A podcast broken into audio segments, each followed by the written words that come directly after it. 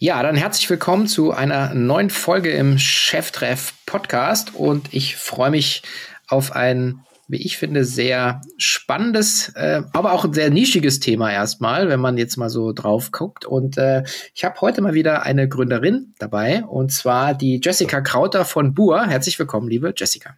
Hi Sven, danke für die Einladung. Herzlich willkommen zu Cheftreff, dem Future Retail Podcast von Sven Ritter. Im Gespräch mit den Machern und Innovatoren der digitalen Handelsszene. Zu Beginn ein kurzer Hinweis in eigener Sache. Kennst du schon unsere wöchentliche Streaming-Show K5 TV?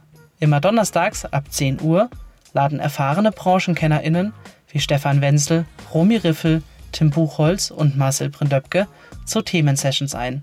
Mit ihren wechselnden Gästen sprechen unsere Hosts über die spannendsten Aspekte des E-Commerce, wie zum Beispiel Amazon Marktplatz, Unternehmensskalierung, Internationalisierung und Transformation. Hol dir jede Woche deinen Fachimpuls auf dem Bildschirm, denn K5 TV kannst du auf LinkedIn oder in unserem K5 Club abrufen.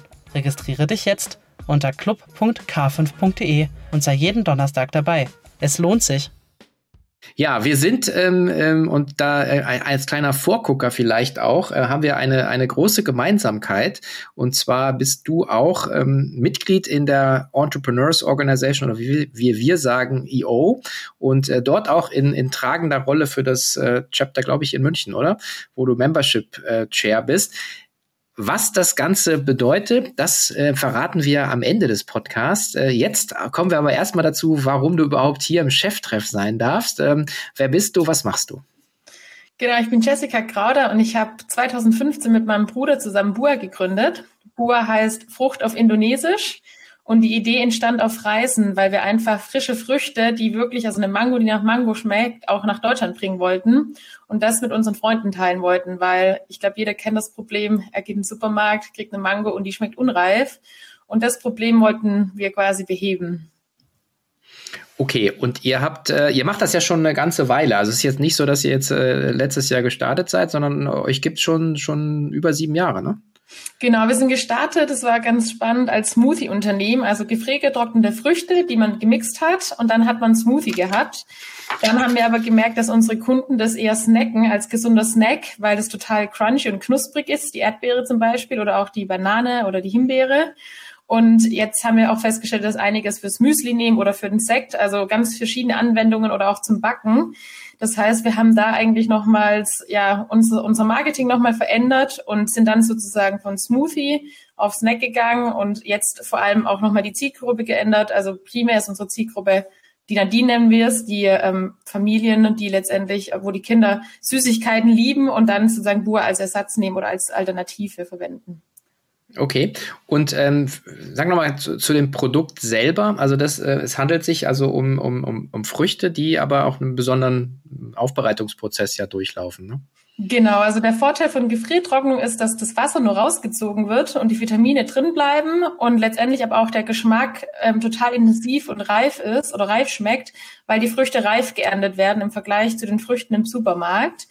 Und ja, das merkt man wirklich auch, wenn man reinbeißt in die Erdbeere, hat man so einen richtig tollen, intensiven Erdbeergeschmack. Und das ist jetzt vor allem auch im Winter genial, wenn man im Supermarkt meistens nur grüne Erdbeeren bekommt. Und deswegen ist auch so Januar unser umsatzstärkster ähm, Monat. Vielleicht auch mit den Vorsätzen, die viele haben, kann ich mir auch gut vorstellen. Aber Januar, also jetzt Status Quo, ist gerade explodiert ist und ähm, ja, bin richtig stolz auf unser Team. okay. Wie, weil du gerade Umsatz gesagt hast, wie, wie groß äh, seid ihr, um mal so eine Einordnung zu bekommen? Jetzt im ähm, Januar haben wir 1,8 Millionen Euro Umsatz gemacht. Ähm, okay, wow. Genau, das ist jetzt und mal schauen, wie dieses Jahr läuft. Wir haben eigentlich jetzt nicht so, nicht so einen extremen Wachstum geplant gehabt, weil natürlich aufgrund der Wirtschaftskrise.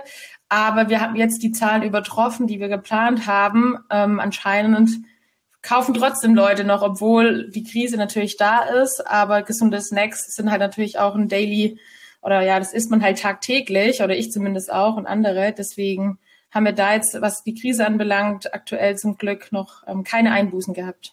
Mhm. Wo seid ihr so bei der Preispositionierung mit eurem Produkt?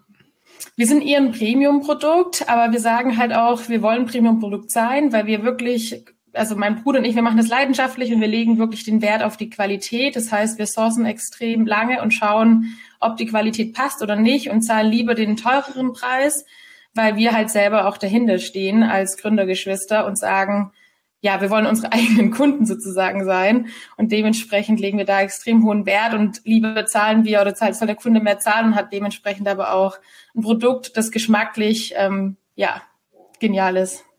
Mhm. Also, aus den Gesprächen, die ich jetzt hier auch in, in den letzten Wochen gerade äh, habe machen dürfen ähm, und, und also wirklich Cross-Industry, muss ich sagen, dass ähm, scheinbar die Produkte ähm, äh, ganz unten profitieren und ganz oben, sagen in der Positionierung und die in der Mitte richtig, äh, richtig gerade gecrunched werden. Also wir, wir hatten hier Sportthema, wir haben Luxury Fashion gehabt, wir haben Möbel gehabt und das gleiche gilt wahrscheinlich auch für den Bereich Lebensmittel Food, dass äh, die Leute, die das als wichtigen Bestandteil ihrer, ihrer Nutrition sehen, ähm, die machen da wahrscheinlich keine Kompromisse, oder? Das zumindest das, was ich jetzt aus deinen, deinen Erzählungen daraus lese.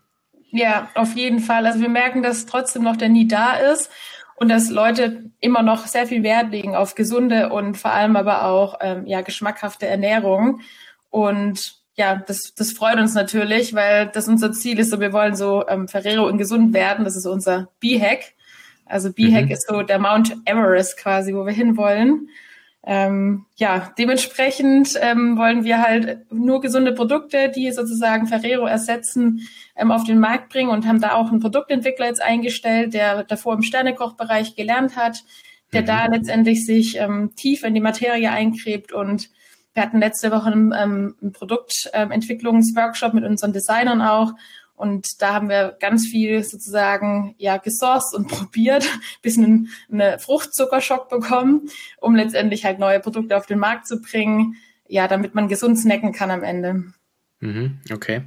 Die ähm, also weil du vorhin auch Zielgruppen gesagt hattest, also das klingt ja danach, dass ihr ein sehr tiefes Kundenverständnis habt. Das riecht für mich, ich weiß es natürlich, aber dass ihr ähm, also eine, eine D2C-Brand seid, also ihr seid sehr stark online äh, fokussiert. Das war aber nicht immer so, oder? Nee, wir sind gestartet im, also im Handel, also wirklich bei Edeka, bei Kaufland waren wir gelistet und bei mehreren Einzelhändlern. Ähm, wir hatten unser Investorengeld von Square and Food und noch zwei weiteren Investoren ähm, gehabt und haben dafür das verwendet. Leider ähm, hat es nicht funktioniert und wir haben dann 2009, Ende 2019, 2020 Anfang ein Pivot gemacht und uns entschieden, ähm, dem Handel den Rücken zu, zu, zurück oder zuzukehren und am Ende ähm, nur noch auf Online zu gehen. Folgenden Grund, bei Online hast du direkt das Geld auf dem Konto, das ist, du hast keine nicht so krasse Liquiditätsprobleme wie beim Handel. Und beim Handel braucht man einen riesen Invest, was Personal anbelangt. Ähm, und generell auch, ja, die Zahlungsziele sind extrem hoch und dementsprechend mussten wir oder wären wir insolvent gewesen, hätten die Investoren uns nicht noch ein Wandeldarlehen gegeben damals. Die haben uns weiter an uns geglaubt, das rechne ich mhm. ihnen hoch an und die sind natürlich sehr, sehr stolz jetzt auf uns, weil wir wirklich eine 360-Grad-Wende hingelegt haben und sie das natürlich so innerlich nicht erwartet haben. Ähm, aber äh, wir haben es am Ende geschafft gehabt und ja, das macht uns natürlich alle voll glücklich. Wir haben das Team damals wirklich nur noch, nur noch ich und mein Bruder waren dann, wir waren davor zehn, haben das Team komplett runter skaliert und haben dann zu zweit, wie am Anfang von 2015, saßen wir da in so einem kleinen Büro und haben quasi angefangen mit Influencer-Marketing wieder und nochmal einen Neustart ähm, gemacht. Hm. Das war das Timing war ja dann also nahezu perfekt, oder? Weil im Prinzip dann äh, kam ja äh, sagen die die ganze Covid-Nummer und äh, und und alles shiftete ja äh, online, oder? Ja, genau. Also wir haben es vor allem dann im März gemerkt, als dann wirklich auch äh, die ganzen Restriktionen kamen. Mhm. Ich weiß noch ganz genau, wie ich ähm, meinen Bruder angerufen habe und gemeint habe, so Dani, irgendwie ist ein Bug in unserem Shop, ähm, ja. ist irgendwas, irgendwas komisches. Und ja, dann äh, haben wir halt gemerkt, dass da wirklich eine Influencerin ge äh, gepostet hat, wo wir gemerkt haben am Ende, genau, das ist unsere Zielgruppe. Und das war so der Turning Point, ähm, ja, wo wir gemerkt haben, wir wollen uns darauf fokussieren. Und das war auch der Key, dass wir gesagt haben, wir fokussieren uns. Ähm, ja, das haben wir nämlich davor nicht gemacht. Wir waren davor relativ breit aufgestellt, wir haben alles gemacht, aber nichts richtig. Also Amazon, Handel, B2B, dass man noch das Logo drauf machen kann. Und es war einfach viel zu viel für so ein kleines Team, was wir waren. Und der Key war, dass wir wirklich die Ressourcen gebündelt haben und uns sozusagen auf eine Sache konzentriert haben. Ähm, man lernt es auch in der Uni oder sonst irgendwo, aber ich muss es immer selber erfahren und ich habe es am eigenen Leib dann erfahren, habe gemerkt, dass es schon stimmt, was in den Lehrbüchern äh, steht. Hm. Ich glaube, es ist kein, äh, also glaub, jeder muss ja seine eigenen Erfahrungen machen und äh, so wissen wie bei der bei der Kindererziehung, wenn Onkel Walter einem sagt, Junge oder Mädel, mach das nicht, dann muss man es trotzdem ausprobieren.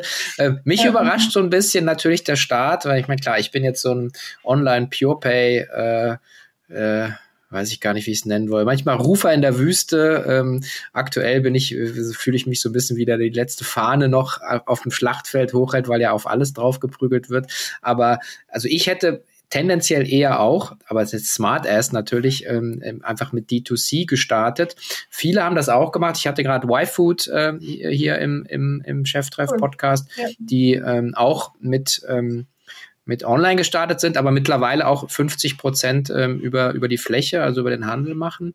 Ähm, The New Company ist auch so wie ihr gestartet und erst hat sehr viel später ähm, D2C entdeckt. Also scheinbar gibt es ja viele Wege dann nach Rom, oder? Ja, auf jeden Fall. Also New Company, die haben dieselben Investoren wie wir, auch Square und Food. Und Square One Food ist schon primär auch ähm, also für den Handel halt quasi ausgelegt oder die kennen sich aus im Handel. Und wir haben halt damals, ne, wir waren Studenten noch und keine Ahnung gehabt, was Startup oder was das Gründen bedeutet. Und haben dann den Weg eingeschlagen natürlich, ähm, ja, was unsere Investoren generell so nicht doch indirekt schon vorgegeben haben. Und haben dann einfach gesagt, hey, lass auf die Fläche gehen. Und natürlich ist es auch, ich weiß auch ganz das Gefühl, so wenn du in den Laden reingehst und dann dein eigenes Produkt so piep, piep, piep über die Kasse gehen hörst, das ist natürlich auch ein schönes Gefühl, ne? Und ja. auch Freunde, die immer geschrien haben, so, boah, krass, ihr seid bei Kaufland.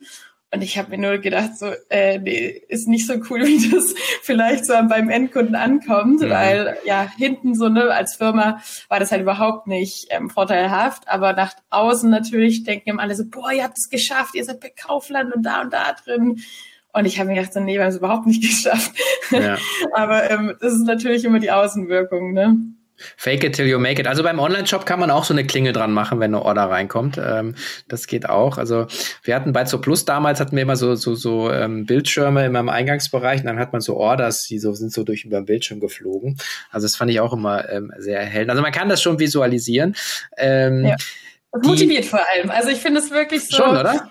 Auch, auch im Team ist echt immer, ja, das Team ist auch mega stolz. Wir haben Shopify und wenn man da immer sieht, halt den Daily, den Umsatz, äh, das motiviert einen schon auch, glaube ich, damit man auch den Impact sieht, damit den man als Mitarbeiter oder als auch Gründer, Gründerin hat. Das ist schon sehr, ja. ja, eine intrinsische Motivation dann auch, die man dadurch generieren kann. Hm. Was hat denn besonders gut funktioniert äh, jetzt bei eurem Online-Geschäft? Du hast schon gesagt, Influencer-Marketing, äh, ähm, hast auch gesagt, Fokus. Auf was habt ihr euch denn wirklich dann, dann wirklich fokussiert? Welche Kanäle, welche Aktivitäten? Also wir sind gestartet wirklich mit Influencer-Marketing, haben dann auch ähm, Facebook-Ads äh, geschalten und da haben wir aber auch extrem lang gebraucht, bis wir die richtigen Creatives gefunden haben und die richtigen Angel. Und jetzt haben wir aber wirklich Ads gefunden, die halt richtig gut funktionieren, vor allem Gründer-Ads, also oder Gründerinnen-Ads von mir und meinem Bruder.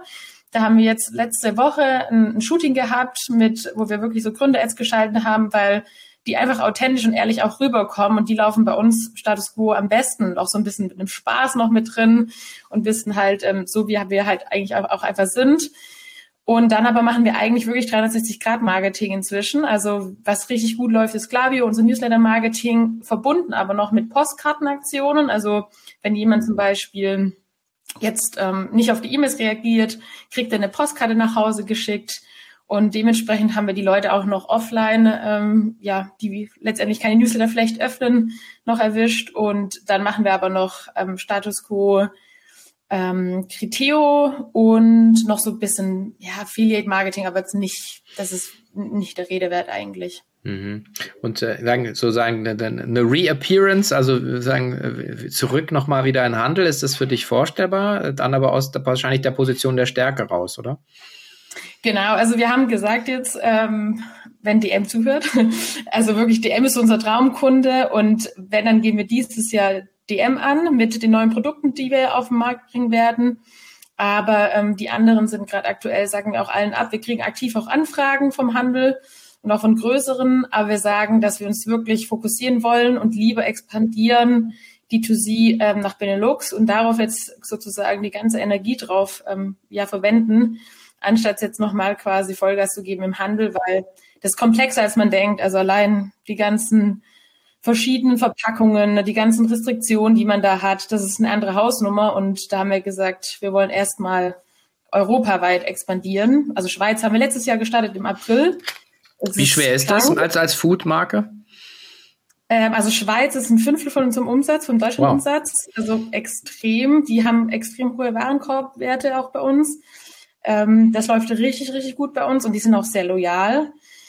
Ähm, genau, und wirklich im April gestartet und jetzt schon ein Fünftel vom deutschen Umsatz. Das ist echt ähm, verrückt. Aber ich glaube, da ist ja auch viel Mund zu Mund in der Schweiz und unser Produkt funktioniert eigentlich Mund zu Mund auch gut. Und dementsprechend ähm, ist der Markt so schnell auch gewachsen. Ja. ja, vielleicht solltet ihr euch immer mit Fami unterhalten. Den äh, Tobias hatte ich letzter auch hier im Podcast. Ich habe gedacht, echt, extrem viel Food gerade, merke ich. Äh, ähm, aber ist ja auch ein, ein super Thema. Insofern, äh, vielleicht könntet ihr da ein bisschen, bisschen, bisschen Huckepack fahren. Du sagst also, okay, Schweiz seid ihr gestartet dann, und wann wollt ihr einen internationalen Rollout machen jetzt, äh, so die nächsten Jahre? Ende des Jahres haben wir Benelux jetzt quasi ähm, uns vorgenommen, vorgeknüpft. Und da starten wir aber wirklich mit dem MVP, schauen, dass wir erstmal ja die paar Influencer angehen, haben ein Budget von XY und sagen, wir geben dem ganzen Markt drei Monate, definieren ein Ziel, ab wann es profitabel ist. Und wenn es, also Ziel ist, dass es nach drei Monaten profitabel sein soll. Und wenn es nicht profitabel ist, dann setzen wir uns nochmal zusammen, ob wir quasi den Markt schließen oder nochmal ihm eine Chance geben. Aber wir, aktuell ist es so, dass wir sozusagen von unseren eigenen liquiden Mitteln wachsen müssen, sollen, wollen. Und dementsprechend, ja, werden wir nach drei Monaten uns nochmal zusammensetzen und schauen, ob der Markt überhaupt für uns ja, funktioniert oder nicht. Hm. Aber das ist ja immer eine Diskussion. Ich meine, ihr, ihr habt Investoren äh, drin gehabt, die auch, hast du ja gesagt, auch die euch die, äh, sagen, die weiter die Stange gehalten haben, äh, als ihr diesen, diesen Pivot vom Handel zum, zum Online-Modell gemacht habt. Aber ihr seid danach nie wieder sozusagen in der Finanzierung gewesen, oder? Habe ich das richtig verstanden?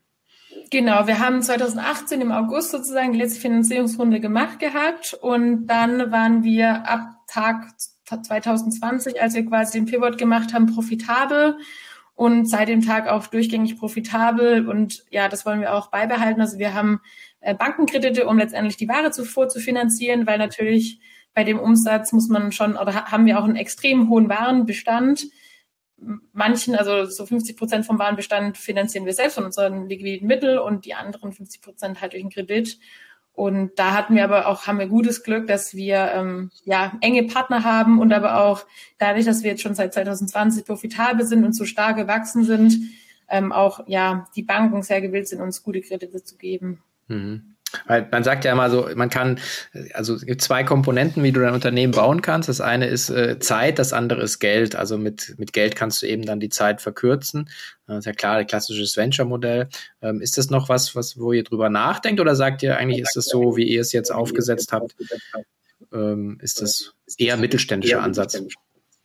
Ja, wir wollen eher so ein Familienunternehmen aufbauen, mhm. weil wir gesagt haben, ähm, ja, was Nachhaltiges, wo letztendlich Prozesse passen. Also wir sind extrem gerade fokussiert, dass die, dass wir Handbücher haben, dass wir so ein komplett, falls jetzt keiner mehr bei Bua ist, sozusagen jemand die Handbücher nehmen kann und selber die Firma führen kann. Wir optimieren die ganzen Prozesse. Ähm, wir sind sehr, was, was Softwares anbelangt, glaube ich, auch extrem gut ausgestattet und wir machen ziemlich viel automatisiert und machen auch, ähm, haben extrem wenig Mitarbeiter für den Umsatz, den wir äh, machen, weil wir halt auch schauen, dass wir wirklich Prozesse optimieren, Automatisierungen einfügen und dementsprechend halt auch agil bleiben, aber auch sehr schlank bleiben. Das finde ich äh, persönlich sehr wichtig, weil ich gemerkt habe, je, je, je mehr man wird oder je mehr Mitarbeiter, desto komplexer wird was. Und wir schauen lieber, bevor wir jemanden einstellen, hey, können wir Prozesse optimieren, können wir Aufgaben streichen vielleicht, weil ja, haben wir immer schon so gemacht, Klassiker. Und die Frage ist ja, brauchen wir das überhaupt? Und da haben wir, glaube ich, ziemlich gut alles in Notion uns strukturiert, die Rollen, die wir haben, plus die dazugehörigen Aufgaben, dass wir einfach eine Transparenz haben und sehen, okay, was ist nötig und was ähm, ist nicht nötig. Mhm. Jetzt, hier hören ja auch viele äh, Gründerinnen und Gründer zu ähm, und, und oder, oder auch Unternehmer und Unternehmerinnen, die sich dann was abhören wollen. Was, was ist denn deiner Meinung nach so, die sind die wichtigsten Toolbox, die du und dein Bruder haben äh, für, für die Skalierung? Also, was ist da so in den letzten Jahren für dich vor allen Dingen wichtig gewesen? Ich würde sagen, die Mission Calls. Also wir machen immer sozusagen, der Vorgesetzte macht immer, oder auch Daniel und ich natürlich, wir haben auch natürlich Leute unter uns, machen Mission Calls, also One-on-Ones mit unseren Mitarbeitern, wo wir schauen, hey, erreichen wir sozusagen mit denen OKRs sozusagen unser Ziel, unsere, unsere Mission, wo wir hinwollen. Und die sind einmal im Monat und ich würde sagen, das war schon also ein großer Schritt vorwärts, auch was Struktur anbelangt. Generell die Meetingstruktur hat uns extrem viel geholfen, einfach die Routine, um voranzukommen, zu schauen, okay, wo kann Mitarbeiter operative Themen ansprechen, wo strategische Themen. Wir haben immer so ein Backlog sozusagen in Asana, wo wir sagen, okay, Fürs Monthly, die strategischen Themen, können die Mitarbeiter da eintragen. Für die operativen haben wir so ein B-Weekly. Und bei dem B-Weekly kommt auch das gesamte Team zusammen und dort quasi schauen wir immer zwei Wochen Sprints an, ob wir die, die zwei Wochen Sprints von unseren OKRs, die wir im Quartal einmal als Team definieren, erreichen oder nicht. Also wir treffen uns einmal sozusagen an einen Platz in Deutschland oder im, Ausland, um letztendlich Ziele zu definieren als Team, weil wir ein Remote-Team sind. Also 50 Prozent ist in, in München und die 50 Prozent sind woanders. Und wir sagen halt, wir treffen uns einmal außerhalb quasi und schauen, dass wir da gemeinsam Ziele definieren, dass wir alle auf ein Ziel hinarbeiten. Weil wenn wir alle auch fokussiert auf ein Ziel arbeiten, dann ähm, ja, können wir, glaube ich, den größten Sprung machen. Mhm. Jetzt habe ich B-Hack, OKR, Weeklies gehört. Das klingt nach einer, äh, nach einer Systematik, mit der ihr arbeitet. ja, wir haben ähm, Scale-Up gehabt als Berater sozusagen mhm. und für Daniel und mich ist so, also für jeden Gründer oder Gründerin ist so Scale Up das Buch so ein bisschen die Bibel mit dem Buch ähm, erfolgreich, Der Weg des erfolgreichen Unternehmers.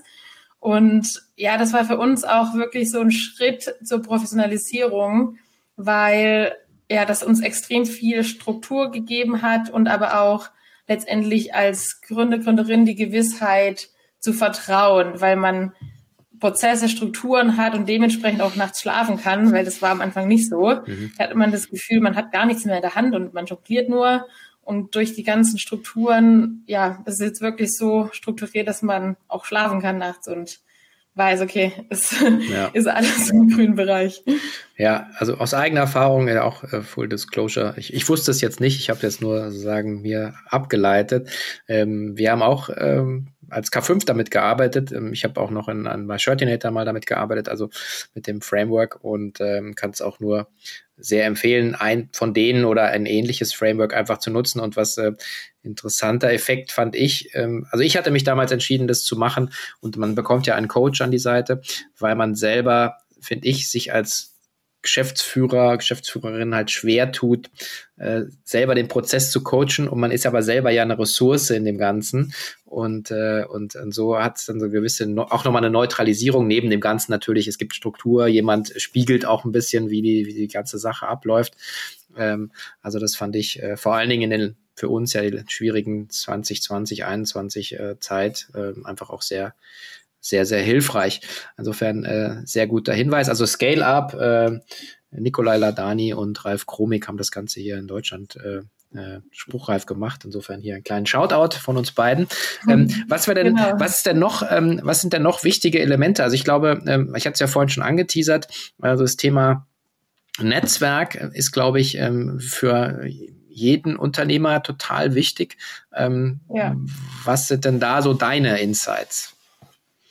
Ja, so also ein Netzwerk ist wirklich auch für uns ein, ein Key gewesen, für unser Wachstum auch. Ähm, es liegt, also wir sitzen ja, wie gesagt, sind wir bei EO, mein Bruder und ich, wir sind in unterschiedlichen Gruppen. Und bei EO war es einfach so, dass wir in so einem Accelerator-Programm waren für zwei Jahre. Und Ziel ist sozusagen, dass man bis zu einer Million Euro Umsatz schafft, um letztendlich in das richtige EO reinzukommen. Und da lernt man sozusagen äh, ja People Execution, ähm, Cash and Strategy, die vier Themengebiete, ähm, lernt man sozusagen pro Quartal ein Thema und das hat Daniel und mich extrem weitergebracht, was halt auch die Professionalität anbelangt und generell, ähm, ja, wie baut man ein stabiles Unternehmen auf, auf stabilen Säulen auf. Genau, und ja, die haben uns wirklich, also die Struktur der generell auch das Netzwerk hat uns geholfen, dann dahin zu kommen. Und es war einfach, also alle Leute, man kann einfach irgendjemanden anschreiben, einen Gründer. Wir haben jetzt eine Kooperation mit Coffee Fellows weil ähm, der Gründer auch bei EO war und ja, haben jetzt eine Kooperation mit denen und sind jetzt quasi in den Coffee Fellow ähm, Shop sozusagen als Bua ähm, Apple Chai Latte erhältlich und das kam auch durch EO zustande und das ist echt extrem ja genial, wie man da halt gegenseitig sich befruchten kann. Und ich glaube aber auch so generell, wenn man, wenn wir eine Frage haben, hey, bei welchem Lagerdienstleister seid ihr gerade oder wir haben gerade da und da ein Problem, schreibt man eine Gruppe rein, in eine Slack-Gruppe und dann kriegt man direkt eine Antwort. Und ja, vor allem von anderen Unternehmen und Unternehmerinnen. Und meistens ist so, dass das Thema schon irgendjemand selber bearbeitet hat.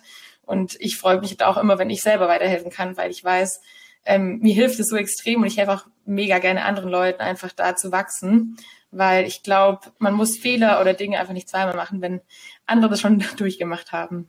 Ja, ich denke, die, die, ähm, also, also das Kernelement äh, von, von EO ist, ist ja das, das ist sozusagen dieses Lernen aus Erfahrungen der anderen.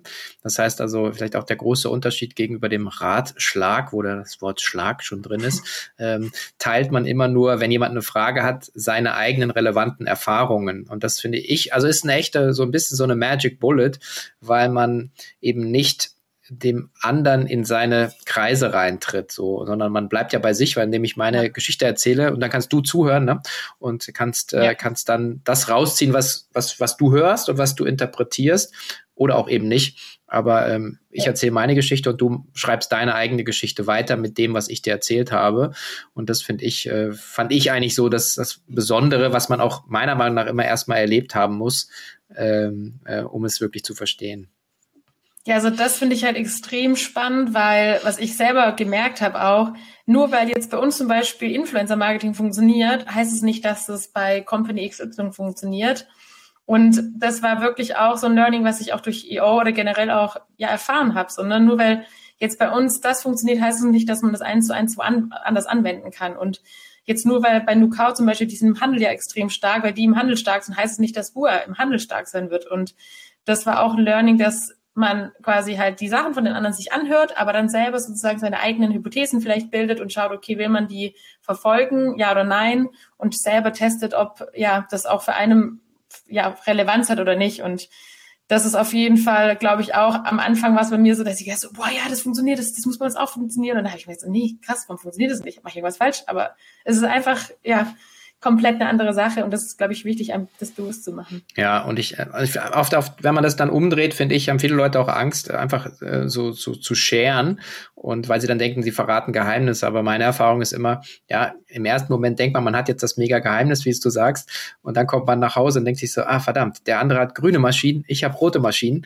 äh, die funktionieren ja ganz anders. Meine Prozesse sind anders. Ich habe ganz andere Mitarbeiter, ich habe ganz andere Kunden, ich habe ganz andere Abläufe, Kanäle und so weiter. Und aber man kann es dann nehmen, um sein eigenes Geschäft zu, zu adaptieren und weiterzuentwickeln. Ich glaube, und dieses Lernen, ja. Lernen voneinander, wir haben ja so bei K5 den Hashtag so Learn from the Best. Das ist ja auch, warum ich das hier überhaupt mache, weil ich ja immer wieder aus so einem Gespräch auch für mich persönlich dann rausgehe, sage einmal in der Vorbereitung, dann in den Dialog hier äh, und, und, und dieses Modell voneinander zu lernen, auch sich zuzuhören und, und dann zu interpretieren, ist letzten Endes das, was, was EO äh, für mich ja dann seit 2005 äh, äh, einfach auch gemacht hat. Und vielleicht auf meiner Seite, ich, äh, also ohne EO wäre ich auch nicht so erf also erfolgreich geworden, äh, weil einfach sehr, sehr viele Türen aufgegangen sind, auch in meinem Kopf, ähm, die, die ich alleine nie gefunden ja. hätte. Ja, nee, voll. Und wir haben auch intern einfach dementsprechend gesagt, hey, wir wollen Lifelong Learner sein und geben unseren Mitarbeitern immer ein Budget von 1500 Euro, wo wir sagen, verwendet es pro Jahr einmal und schaut, wo ihr euch weiterentwickeln könnt. Weil ich glaube, dass das eines der wichtigsten Sachen ist, dass man nicht auf der Stelle stehen bleibt, sondern wirklich kontinuierlich ähm, ja, mitwächst. Und ich glaube, nur so kann man auch am, am Puls der Zeit einfach sein. Ja, mein japanischer Aikido-Meister hat immer gesagt, Sven, ich bin der lernende Meister. Höre niemals auf, werde immer besser. fand, ich, fand ich ganz gut. Ähm, ja, das stimmt. Ja, vielleicht auch noch, also für die, die es interessiert, also Entrepreneurs Organization, ähm, also man kommt natürlich nicht nur mit einer Geschäftsidee daher, man muss schon auch, also ähm, entweder, wenn man die sagen, zu den Erwachsenen will, braucht man, glaube ich, eine Million Umsatz mittlerweile ähm, und im Accelerator-Programm braucht man ein paar hunderttausend und so ein, so ein, so ein, so ein Run-Up, glaube ich, ne? Ich meine, es waren 250.000, ja. genau. Und ja, also 250.000 Euro und dann kann man damit starten und hat sozusagen immer so Learning Days, die extrem hilfreich waren und kann aber auf die ganzen Ressourcen auch oder auf die meisten Ressourcen auch schon zugreifen. Und dann ist es halt das Schöne, dass es immer so Chapter gibt in ganz Deutschland. Also wir sind ja jetzt im Münchner Chapter. Es gibt aber auch in Berlin, da waren wir davor, mein Bruder und ich noch ein Chapter oder in, äh, in Stuttgart in der Ecke Südwest. Ähm, und dementsprechend ist es ja sehr auch nicht nur Deutschland, sondern weltweit eigentlich aufgebaut. Das heißt, wenn man mal in Indien ist, ich war in Indien, ich habe Leute in Indien angeschrieben und hatte direkt fünf Kontakte oder Unternehmerinnen, Unternehmer, die ich treffen hätte können für ein Lunch oder für ein Dinner, um zu sehen, wie eine Firma in Indien funktioniert. Und das finde ich auch extrem spannend. Man ist halt sofort auf einer Wellenlänge aufgrund von den Werten, die einfach IO auch hat. Und man weiß halt direkt, okay, das sind halt Menschen, mit denen man sich verstehen wird auch. Ja. Wie wichtig ist denn dein Bruder in dem ganzen Game? Weil viele Leute, wenn man auf sowas schaut, denkt man so, okay, gründen in der eigenen Familie hatte ich auch immer schon. Sagt halt, oh nee, bloß nicht oder gründen mit Freunden, ganz schlimm. Ja, in der Familie ist es so, da kommt man leider nie, kann man nie aussteigen. Ähm, ja. Aber deine Erfahrungen oder eure sind ganz gut, oder? Daniel und ich, wir sind total unterschiedlich in einer Hinsicht. Also wir haben dieselben Werte, was extrem wichtig ist, aber trotzdem sind wir total unterschiedlich ich bin immer so die, der Mensch beeil dich oder Effizienzmensch oder schneller, schneller. Und mein Bruder ist eher so der Perfektionist, der dementsprechend sagt so, lass mal nochmal drüber nachdenken, lass mal das und das beachten. Da kommen wir sehr oft ähm, in Konflikt, aber ich weiß nicht, wer das vielleicht kennt von FC Bayern München. Uli Hoeneß und sein Partner, die haben sehr viel gestritten oder hatten sehr viele Konflikte und die, man behauptet auch, dass sie nur deswegen so erfolgreich geworden sind und Konflikte sind wichtig. Und Daniel und ich gehen einfach auch da immer in den Konflikt dann rein. Es ist extremst anstrengend oft. Mhm. Aber wir wissen oder wir merken beide, wenn wir es machen und nicht einer flieht, dann kommen wir auf die bestmöglichste Lösung. Ja, ja und es ist halt so ein Grundvertrauen da, so, ne? Mhm. Also, wir können uns schon auch mal kurz anzicken und dann wissen wir aber wieder, wer wir sind und wer mein Bruder ist und da ist ein Grundvertrauen da und das würde auch nicht gehen und dementsprechend, ja, ist das schon auch mega schön mit dem Bruder gegründet zu haben. Mhm. Ja, und auch da gilt wahrscheinlich, äh, man muss halt hinschauen. Also ähm, sagen, ähm, also ich habe immer auch so, ich bin damit das, das Phrasenschwein, glaube ich, so durch, äh, durch wahrscheinlich auch durch EO. Es war einmal so sagen, face the brutal facts ist ja das eine, dass du einfach wirklich hinschauen musst, äh, wie du es ja gerade beschrieben hast. Und das andere ist halt dann auch so Clarity is Power. Also wenn man Klarheit schafft, äh, du bist anders, ja. ich bin so, äh, du deine Meinung ist die, deine, aber da, dann sich sozusagen zusammenzuraufen, zu sagen, was, was wollen wir eigentlich? Und, dann höre ich auch schon auf. Das der dritte ist, ist dann äh, beim Verhandeln gelernt, äh, willst du, willst du Recht haben oder ein Ergebnis erzielen? Und äh, die meisten Menschen wollen halt Recht haben. Also wenn wenn es zu einem Disput ja. kommt, du denkst du, ja, aber Recht haben kann man nicht verhandeln, weil acht ja. Milliarden Menschen, acht Milliarden Realitäten. Also, ähm, aber was ist das gemeinsame Ziel? Und, äh, und wenn man sich dem dann auch ein bisschen unterordnen kann, ähm, glaube ich, äh, kann es eigentlich ganz gut funktionieren. Ja, uns ist halt extrem wichtig, halt, dass das Ego vor der Tür bleibt, so, ne? Und dass es das Recht haben. Und ähm, das ist auch so, deswegen sagen wir auch, einer unserer Werte ist Ehrlichkeit und Authentizität, weil ja, das Ego kann da vor der Tür einfach bleiben. Und ich glaube auch, dass das das Wichtigste ist letztendlich, wenn man Konflikte hat, dass man das Ego zurücknimmt und aber auch die Argumente von der anderen Person einfach sich anhört und sich auch überzeugen lässt, wenn man merkt, okay, die andere Person hat vielleicht doch recht. Ja. Habt ihr denn so, so, so einen Plan so für sag mal, 2025? Ich meine, das ist natürlich in den Zeiten jetzt auch, auch echt, äh, echt schwierig. Also ich, ich, ich sehe viele Verwerfungen gerade im Markt, äh, Leute, die gar nicht planen können. Ähm, habt ihr, aber was, was ist so, wo wollt ihr hin mit Bur? Also so unsere Mission ist wirklich vom from Farm to Table, dass wir wirklich sagen, okay, wir wollen jetzt so die ersten Felder, wo wir genau sagen, okay, die Frucht kommt von da, von dem Bauern und da sozusagen eng mit der Person auch zusammenarbeiten. Und ja, das wollen wir dann äh, peu à peu weiter ausbauen. Und da arbeiten wir auch gerade schon dran, sind schon in Gesprächen, haben jetzt in Italien uns auch ein Feld angeschaut. Mein Bruder war jetzt in Deutschland, hat das sich da ein Erdbeerfeld angeschaut ähm, oder in, in Finnland jetzt, wo wir vielleicht dieses Jahr hingehen wollen das heißt, das ist so unsere große äh, Mission, wo wir so in fünf Jahren hinwollen und dann aber auch ja generell natürlich noch weitere Länder aus, ausschalten in Europa. Das ist auf jeden Fall schon auch ein, ein weiteres Ziel. Und das Produktsortiment zu erweitern, da haben wir schon richtig gute Ideen, also auch Produkte, die es nicht gibt auf dem Markt aktuell. Und da ähm, durften wir auch schon ein paar Sachen verkosten. Die darf ich jetzt nicht erzählen, aber ähm, ja, da bin ich schon richtig gespannt drauf, wenn die dann auf den Markt kommen weil das ist schon auch so eigentlich so eine, so eine Leidenschaft, dass wir neue Sachen auf den, Produkt, auf den Markt bringen, die es noch nicht gibt und Menschen damit so ein Wow-Erlebnis ähm, ja, auf den Mund zaubern können. Mhm, okay. Ähm, und umsatzseitig, wann fällt die 100 Millionen Grenze?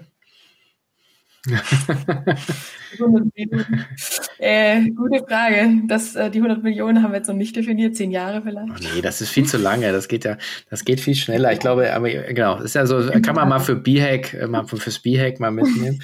Ähm, für die sieben Jahre, fünf bis sieben Jahre. Ja, okay. Ja, also bei uns ist so intern das, nicht das Umsatzziel wichtig, sondern ähm, der Gewinn, weil wir ja, wie gesagt, gesagt haben, wir wollen profitabel mhm. bleiben mhm. und aus dem Gewinn letztendlich wollen wir dann neue innovative Sachen auf den Markt bringen und dementsprechend ist bei uns eher nicht der Umsatz so das oberste Ziel, sondern wirklich der Gewinn. Ja. ja. Ist in diesen Zeiten noch gar nicht so doof, glaube ich, äh, sagen, unabhängig zu sein von externen Finanzierungsquellen. Ähm, genau. Ja. ja. Nee, auf jeden Fall. Also da sind wir gerade auch froh drum, dass wir das irgendwie jetzt gerade nicht angehen müssen, das Thema. Ja. Sehr coole Story. Zum Abschluss immer meine Lieblingsfrage des Tages ist, ähm, wenn die Jessica zurückgehen könnte an die Anfänge von Bur, sagen wir mal 2015, 2016 und äh, die Erfahrung, die du jetzt hast machen dürfen und da dir was deinem früheren Ich was zuflüstern dürftest, was die Qualität deiner Entscheidung verändert hätte. Also nicht die Entscheidung selber, sondern eher die Qualität. Also sage immer, es geht nicht um Aktientipps oder Fehlervermeidung, weil das brauchen wir alle, um zu wachsen. Aber was wäre da was, was du dir gerne so zuflüstern wollen würdest? Von Anfang an zu schauen, also dass man ein diverses Team aufbaut und nicht ein zu junges Team ohne Erfahrung weil das war am Anfang unser Problem, glaube ich, in Berlin, dass wir einfach ein junioriges Team hatten ohne Erfahrung und dementsprechend auch ja nicht so wachsen konnten. Und jetzt haben wir echt ein geniales Team aufgebaut mit ähm, seniorigen Leuten, aber auch mit Leuten, die einfach schon Erfahrung haben in ihrem Bereich. Und da würde ich vieles anders machen im Recruiting-Prozess, im Anstellungsprozess und aber auch während der Probezeit, dass man da genauer hinschaut. Und das ist wirklich, ja, wo ich mein inneres Ich, glaube ich, wo, wo mein größtes Learning war, dass man wirklich hinschaut, wem stellt man ein, passt von den Werten, passt aber auch wirklich von der Performance und dass wirklich die beiden Sachen passen und auch vor allem, was wir gemerkt haben, Wertefit ist es A und das O. Wir haben jetzt, weiß nicht, auch eine Person kündigen müssen, weil der Wertefit nicht gepasst hat. Also wir hatten in Berlin eine Person, die immer mit, also nicht selbst ähm, wirksam war und wir haben jetzt einfach auch gesagt, hey, wir wollen Menschen, die selbstwirksam sind, weil nur so kommen wir weiter und nur so quasi ähm, wollen wir auch arbeiten. Und das war, glaube ich, das wichtigste Learning, dass wir Werte definiert haben, aufgrund von denen einstellen, aber auch kündigen. Mhm.